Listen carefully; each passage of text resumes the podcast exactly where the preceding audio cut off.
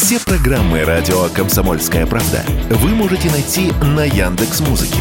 Ищите раздел вашей любимой передачи и подписывайтесь, чтобы не пропустить новый выпуск. Радио КП на Яндекс Музыке. Это удобно, просто и всегда интересно.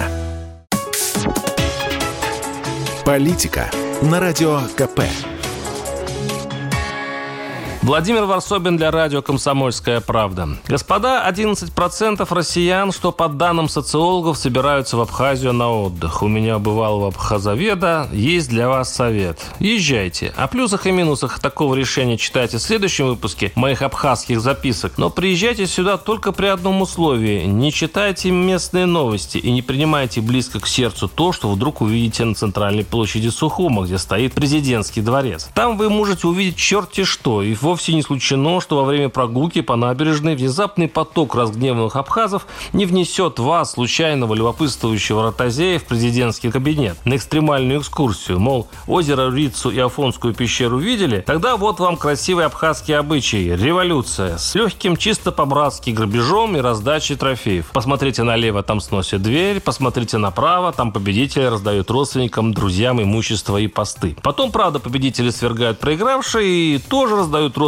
и друзьям имущество и посты, чем достигается вся абхазская гармония. И все это происходит раз в 2-3 года, красиво, шумно, безвредно для отдыхающих, представляя из себя аттракцион под радостные выстрелы и банкетами по случаю удачного грабе, простите, свержения антинародного правительства. И вот новое шоу. В минувший вторник Абхазия ждала новое сухумское приключение. Оппозиция объявила народный сход, что здесь имеет значение скорее пиратское, черной метки. Новая революция была объявлена 30 мая. Опять-таки таки строго по устоявшимся канонам. Мол, если не хотите срыва турсезона, уходите, наша, мол, очередь. Я оказался в Абхазии по совершенно другим делам и с любопытством и сочувствием, но не без попкорна, разумеется, заехал в Сухум, чтобы понаблюдать за процессом. Но новая революция стала развиваться очень необычно и с самого начала неприятным для России образом. Президент Бжани подготовился. Он поступил просто. Ко дню очередной революции он превратил свой дворец в крепость, разобрал мост, ведущий к входной двери, поставил решетки с колючей проволокой, проволокой, а во двор нагнал чуть ли не всю абхазскую армию. Ну, около тысячи человек. Абхазский дворец в этот миг напоминал сожженный средневековый замок, из бойниц которых настороженно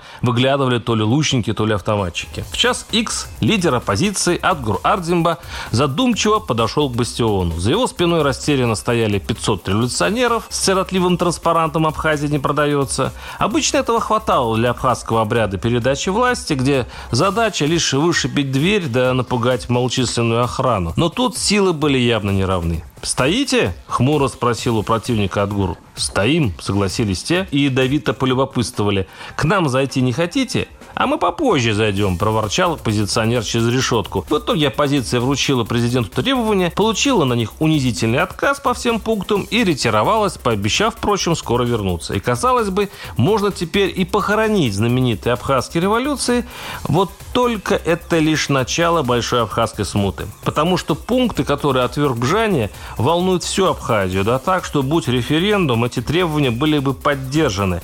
И большая часть из них против планов российских властей. России, конечно, повезло, что абхазам осточертело менять правительство, и они поднимают насмех любого, кто заводит речь о перевороте. Вероятно, поэтому на революции не явился ни абхазский Че Гевара Ахра, и бойцы других авторитетов политиков не вышли на бой. Вот только центральный транспарат с основными, вполне, увы, народными требованиями «Мы против закона об апартаментах, заселении Абхазии, раздаче абхазской земли», несмотря на обилие российских флагов на митинге, можно даже назвать антироссийским российским. Абхазы уверенно запротестуют, они скажут, не то выбрано слово. Не может быть, мол, ничего антироссийского в стране, где хорошо относятся к России, где почти у всех российские паспорта. Что речь идет о национальных интересах их маленького государства. Поэтому, мол, они против передачи России госдачи в Пицунде. Поэтому, мол, они против другого проекта властей продажи иностранцам, подразумевается, конечно, россияне, апартаментов. Абхазское общество мучает застарелая фобия. Не станут ли русские в будущем грузинами? Не заполонят ли маленькую маленькую Абхазию, не вытеснят ли они снова титульную нацию от управления страной. Мы не хотим стать снова 18-процентными, кричали с трибуны ораторы под бурные аплодисменты, намекая, конечно, на количество абхазов в Грузинской ССР. И все попытки правительства объяснить, что меры необходимы в первую очередь для экономики страны, заканчиваются вот так, баррикадами у президентского дворца. И как только местный парламент в который раз попытается принять эти законы, то дружественная, по-братски получающая помощь страна души становится колючей суверенной. 30 лет Москва не может подобрать к этому феномену ключи, и пока этого не случится, на новой революции Абхазия обречена. Варсобин, телеграм-канал, подписывайтесь. Политика на радио КП.